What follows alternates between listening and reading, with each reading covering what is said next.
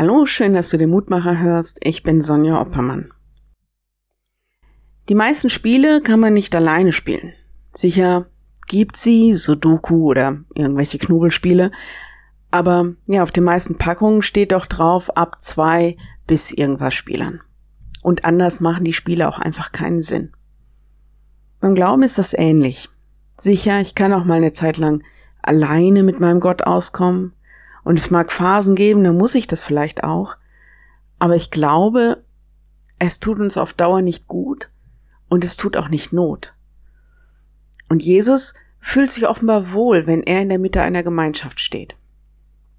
Der Lehrtext heute, wo zwei oder drei versammelt sind in meinem Namen, da bin ich mitten unter ihnen.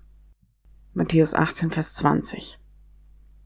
Dieses Wort wird oft genommen, um uns darüber hinweg zu trösten, wenn nicht die großen Massen an Interessenten oder Besuchern zu einer Veranstaltung gekommen sind. Und ja, das stimmt auch, dass die Verheißung nicht auf der Größe liegt, sondern dass auch kleine Gemeinschaften in besonderer Weise die Nähe und den Segen Gottes erfahren können. Aber im Zusammenhang geht es darum, dass wir in der Gemeinschaft derer, die Jesus Christus in ihrer Mitte suchen, auch eine besondere Kraft erfahren können. Hier gibt es Ermutigung und Reflexion und es gibt auch Richtungsweisung.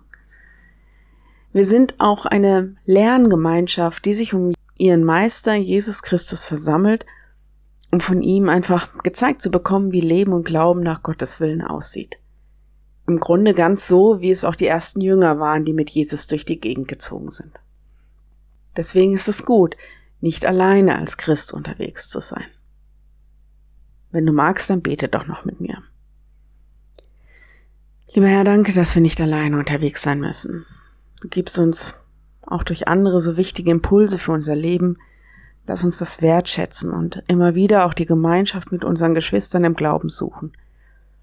Danke, dass wir das in unserem Land so frei tun dürfen, dass wir Kirchen und Gemeinden und Möglichkeiten haben, wo wir von dir hören und lernen dürfen. Ja, und wenn wir enttäuscht oder traurig sind, weil eben nicht immer alles ideal ist oder ja, weil wir manchmal auch nur zwei oder drei oder wenige sind, dann hilf uns unseren Blick und unsere Hoffnung auf dich als unsere Mitte auszurichten und gib uns Mut und Vertrauen, in unserer Nachfolge zu bleiben.